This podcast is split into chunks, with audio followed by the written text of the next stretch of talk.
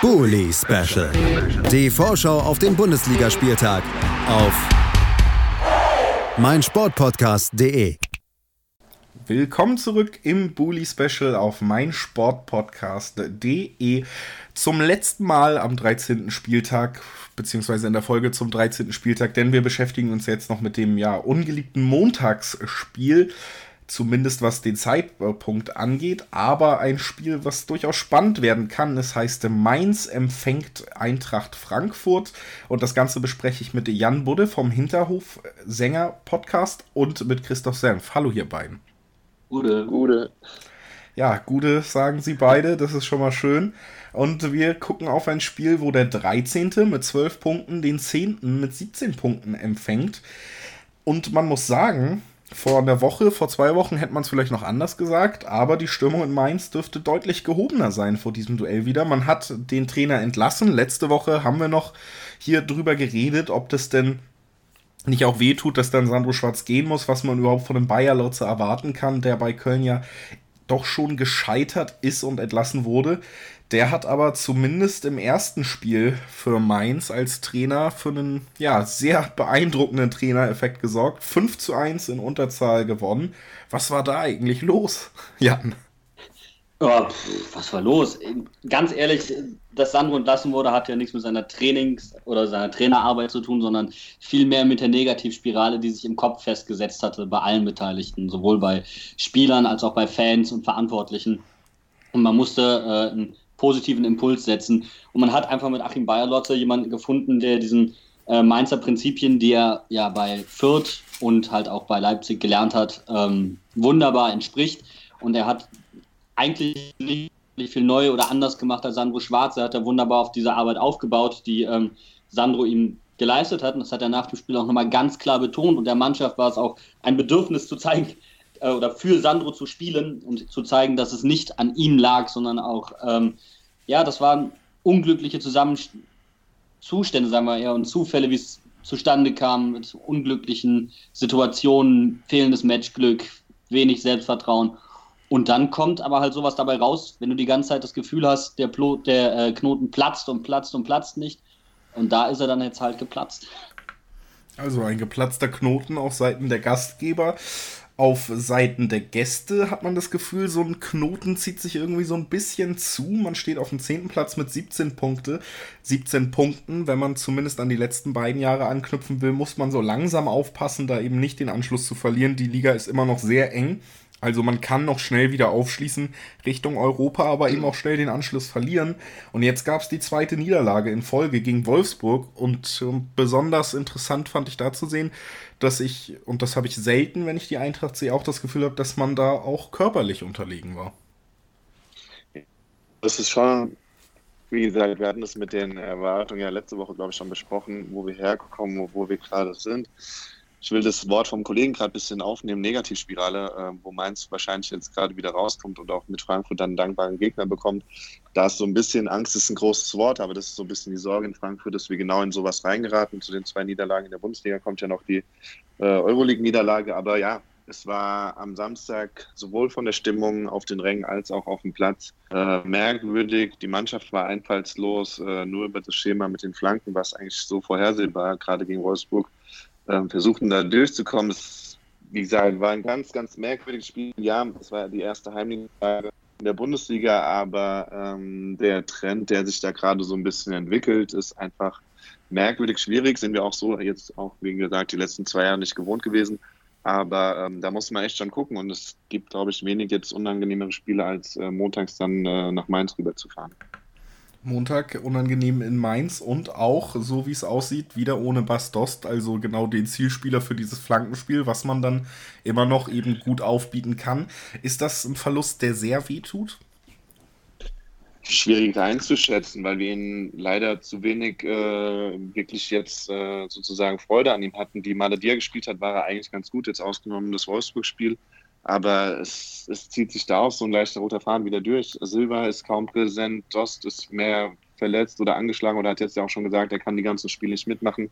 Paciencia hat aus unserer Sicht zu viele Spiele schon gemacht. Ich meine, wir haben jetzt schon fast 30 Pflichtspiele hinter uns.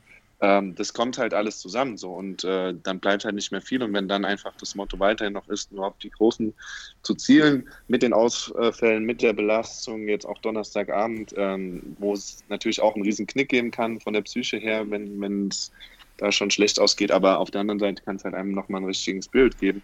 Aber ja, es ist einfach ja, schwierig, äh, weil man nicht so ganz weiß, wo wirklich der Schuh drückt und was, was wirklich das Problem ist. Und so langsam kommen halt auch jetzt auch mit Rode, der heute auch oder morgen dann in London fehlt, auch die Ausfälle dazu. Ähm, Torwartgeschichte, auch so ein bisschen unseres Ding. Also es gab schon schönere Zeiten.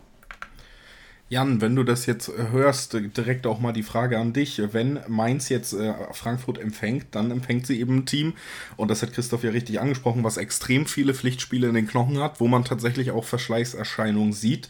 Und ein Team, was auch unter der Woche jetzt, morgen Abend, wir nehmen äh, Mittwoch auf, noch ein Europapokalspiel, und zwar eins bei Arsenal London. Also auch ein sehr intensives, da kann man sich sicher sein, vor sich hat. Glaubst du auch das plus eben den Spirit, den, den Drive, den man mitnimmt, wenn man jetzt mit einem 5 zu 1 aus der letzten Woche reingeht, dass das schon zu einer Art Favoritenrolle fast führen kann jetzt?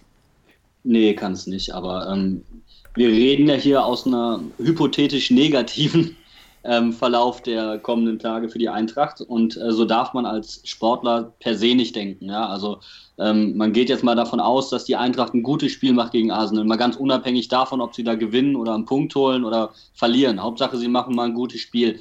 Und wenn man da ein gutes Spiel macht, kann einem das genauso gut Aufschwung geben. Ja, und von der Prämisse her musst du auch als, als Gegner davon ausgehen, dass das alles gut verläuft. Du musst dich darauf einstellen, dass die Eintracht ähm, sich schon nicht im Vorgarten in Mainz unbedingt blamieren will. Ja? Deswegen, ähm, es wird jetzt hier nicht das zweite 5-1 geben. Sollte es so sein, dann gebe ich dem lieben Christoph einen, einen Äppler aus, aber ähm, äh, das ist eigentlich nicht der Fall. Mainz ist von seiner Veranlagung her geborener Underdog und das ist auch der Grund, warum eigentliche Erwartungen nie zu hoch kochen. Ja? Wir wissen, was ist und wo wir herkommen und welches Budget wir haben. Ähm, auch wenn mal so ein Sieg dabei rausspringt, es kann genauso gut auch in die andere Richtung mal ausgehen. Der Punkt ist, dass wir uns dann halt nicht ähm, selbst zerfleischen dürfen. Ja? Und das ist gerade ein Lernprozess, den man hier in Mainz durchmacht. Jetzt greife ich das mal kurz auf, was ähm, der Kollege vorhin gesagt hat. Ähm, in Mainz hat man sich vielleicht oder der ein oder andere hat sich in den letzten ein, zwei Jahren so ein bisschen gefühlt wie die Frankfurter davor die letzten zehn Jahre. Ja, guck mal nach Frankfurt, da läuft's doch. Ähm, und deswegen glaube ich nicht daran, dass hier irgendwie eine Favoritenrolle entsteht oder nicht. Egal wie hoch oder ob wir eine Siegesserie hätten. Wir wären niemals in unserem, in unserem eigenen Kosmos Favorit gegen Frankfurt. Also eine komfortable Position, die man sich da in Mainz schafft. Christoph, wie siehst du das Ganze? Geht man da schon mit dem Anspruch, Favorit zu sein jetzt in diese Partie? Ja, ich meine, Anspruch hin oder her, ich meine, da wird auch viel, viel erzählt, aber ich meine, letztendlich ist das, was genau der Kollege sagt, ist genau das Gefährliche.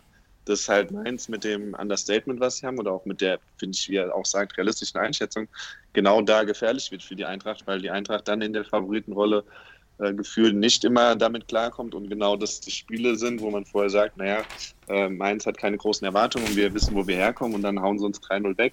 So, das gab es alles schon. Deshalb ist es einfach, ja, total unangenehm. Aber auf der anderen Seite, klar, wir müssen uns auch nicht verstecken. Und ich glaube, Donnerstag kann einfach auch nochmal einen großen Ausschlag geben für den Montag. Aber ähm, ja, es ist einfach, äh, finde ich, ein sehr spezielles Spiel in der besonderen Konstellation. Hütte hatte jetzt auch noch nicht so viele äh, drei Niederlagen-Serien hintereinander und äh, stehen im Niemandsland, haben aber die Chance, glaube ich, auch durch einen, durch Sieg einfach nochmal oben wieder ein bisschen ranzurücken und sonst wird es halt unten echt auch eng am Ende des Tages lassen wir die Kirche im Dorf. Wir sind in der Europa League, wir sind im Pokal, wir stehen in der Liga auf einem guten Platz. Wir haben äh, schon 30 Spiele fast hinter uns. Es ist alles okay. Äh, Mainz wird knifflig, gerade jetzt auch nochmal ähm, mit der Trainersituation. Aber auf der anderen Seite, ja, so billig es klingt, erstmal abwarten, äh, was da kommt und dann, dann nach dem Spiel sind wir na, natürlich schlauer.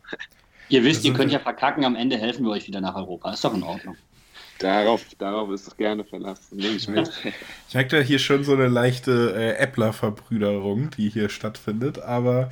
Ja, ich ähm, meine, man muss da, ohne das zu laut zu sagen, man muss da schon nach wie vor noch ein Stück weit dankbar sein, auch wenn das viele Frankfurt-Fans anders sehen, aber äh, ohne, ohne den, war doch sogar auch Hoffenheim, ne? Ja, ähm, ja. Ohne das wären wir jetzt äh, nicht morgen in, äh, bei Arsenal, ja. Ja. Also auch, genau, da steht auch noch ein schönes Spiel an, auf jeden Fall morgen. Lasst uns zum Abschluss nochmal tippen. Was glaubt ihr, wie wird es ausgehen? Fangen wir mit dem Gastgeber an. Oh Gott. Ähm, 2-2. 2 zu 2 tippt Jan. Wie sieht es bei Christoph aus? Ja, ich habe zuletzt für die Eintracht immer getippt. Ähm, deshalb kann ich mit dem 2-2 jetzt auch gut leben. Ja, 2-2. Unterschreibe ich einfach auch so. Könnte ich mir auch, kann mir auch sehr gut vorstellen und damit habt ihr es hier gehört. Es gibt keine andere Möglichkeit, wie dieses Spiel ausgehen kann. Das hat das Bully Special hiermit festgelegt. Ich bedanke mich bei Christoph Senft und bei Jan Budde. Schön, dass ihr da wart. Gerne. Gerne. Und ich bedanke mich natürlich auch bei allen Zuschauern, die wieder, äh, Zuschauern, Zuhörern, die mit dabei waren beim Bully Special zum 13. Spieltag. Schaltet auch nächste Woche wieder ein. Auch da werden wir dann den kompletten Spieltag wieder besprechen. Und hoffentlich auch wieder die beiden Kollegen, die jetzt zu Gast waren. Genauso wie viele andere Gäste hören. Bleibt also dran, bleibt uns gewogen und ein schönes Wochenende mit hoffentlich vielen Erfolgen für eure Mannschaften. Bully Special. Die Vorschau auf den Bundesligaspieltag auf meinsportpodcast.de. Die komplette Welt des Sports. Wann und wo du willst. Auf meinsportpodcast.de.